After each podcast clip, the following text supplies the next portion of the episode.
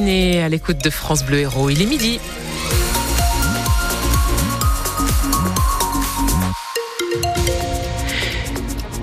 Petit conseil euh, pour vous qui allez prendre le train, euh, vérifiez bien euh, si particulièrement vous allez prendre un intercité que les trains sont bien à l'heure. Certains sont en retard, annoncé avec un retard d'une heure, particulièrement pour Marseille-Saint-Charles, celui qui part à 13 heures de Montpellier, notamment côté météo. Léonie Cornet, pardon. C'est plutôt ensoleillé cet après-midi malgré un léger voile de nuages. Attention au vent, à la tramontane qui souffle fort. Les températures sont encore très douces et au-dessus des normales de saison. Comptez 16 à 18 degrés pour les maximales cet après-midi. Une enquête pour apologie du terrorisme est ouverte contre un grand imam du Gard. Hier, le ministre de l'Intérieur a demandé le retrait de son titre de séjour en raison d'appel à la haine. Dans une vidéo, l'imam a qualifié le drapeau tricolore de satanique qui n'a aucune valeur auprès d'Allah.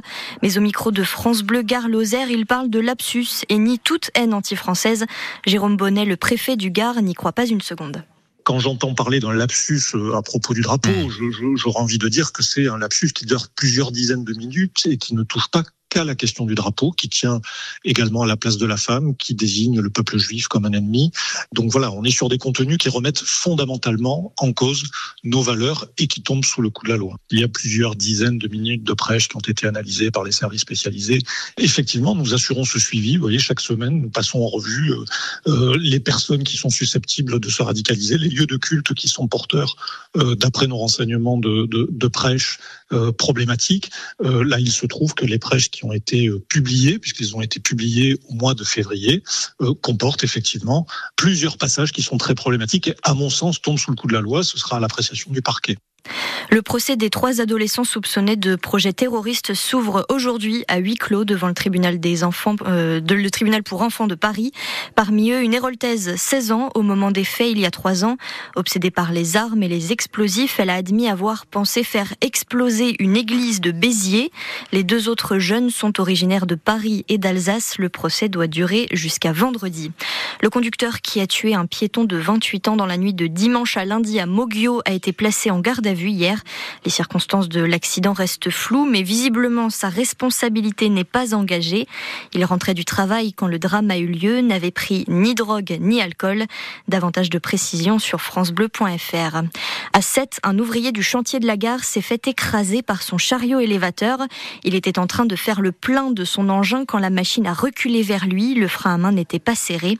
Il est gravement blessé à la jambe. Hier, son pronostic vital était engagé. France Bleu Héros, midi 2 à quatre jours du Salon de l'agriculture, Emmanuel Macron reçoit cet après-midi la FNSEA et les jeunes agriculteurs. Et parmi les revendications, les revenus des exploitants. D'ailleurs, ce matin, des agriculteurs de la coordination rurale se sont rendus au carrefour de Latte pour pointer du doigt les produits qui ne rémunèrent pas correctement les agriculteurs.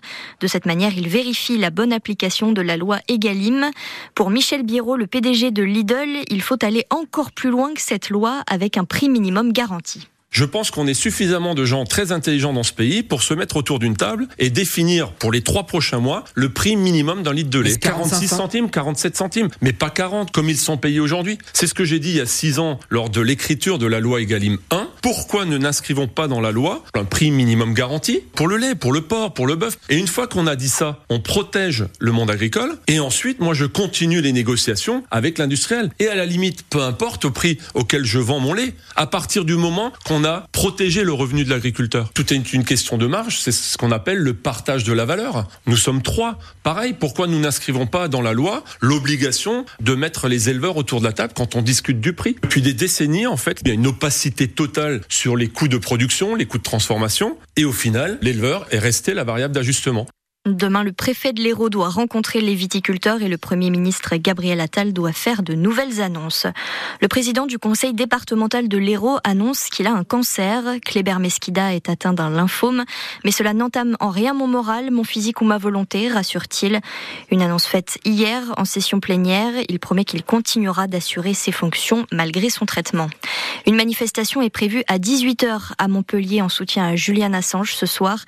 Le fondateur de, de Wikileaks Tente d'obtenir un dernier recours aujourd'hui contre son extradition vers les États-Unis. La justice britannique veut le juger pour une fuite massive de documents classifiés.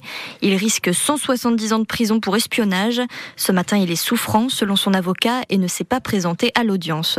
Juste après le journal dans Ma France sur France Bleu, on parle de la dépendance à la voiture pour faire nos courses ou bien aller voir nos proches. 8 Français sur 10 sont concernés, un chiffre qui grimpe en zone rurale.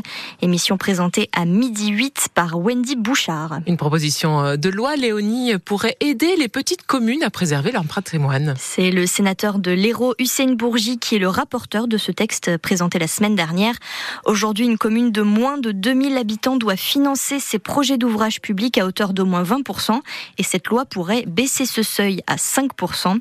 Hussein Bourgi, qui était donc notre invité ce matin pour en parler sur France Bleu Héros, il a expliqué que ça ne concernera pas toutes les infrastructures. Les auteurs souhaitaient qu'on finance tout et je trouvais qu'on ne pouvait pas aller sur ce chemin-là parce qu'effectivement cela aurait consisté à financer des travaux euh, pour des équipements ludiques, etc. Donc je vais resserrer le dispositif sur le patrimoine, sur l'eau et l'assainissement, sur la prévention des incendies et sur tout ce qui est rénovation et isolation thermique.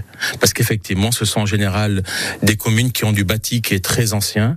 Et là, dès lors que vous commencez des travaux de rénovation et d'isolation thermique, ça coûte très cher, ça chiffre. Et donc, je souhaitais... Donc une école, par exemple, dont on fait la rénovation, ça, ça marche Absolument. Donc, je souhaitais resserrer le dispositif sur les euh, équipements les plus essentiels afin que cet argent public, qui est l'impôt que nous payons tous et toutes, soit utilisé de manière vertueuse. Hussein Bourgi, sénateur socialiste de l'Hérault, interview à réécouter en intégralité sur francebleu.fr.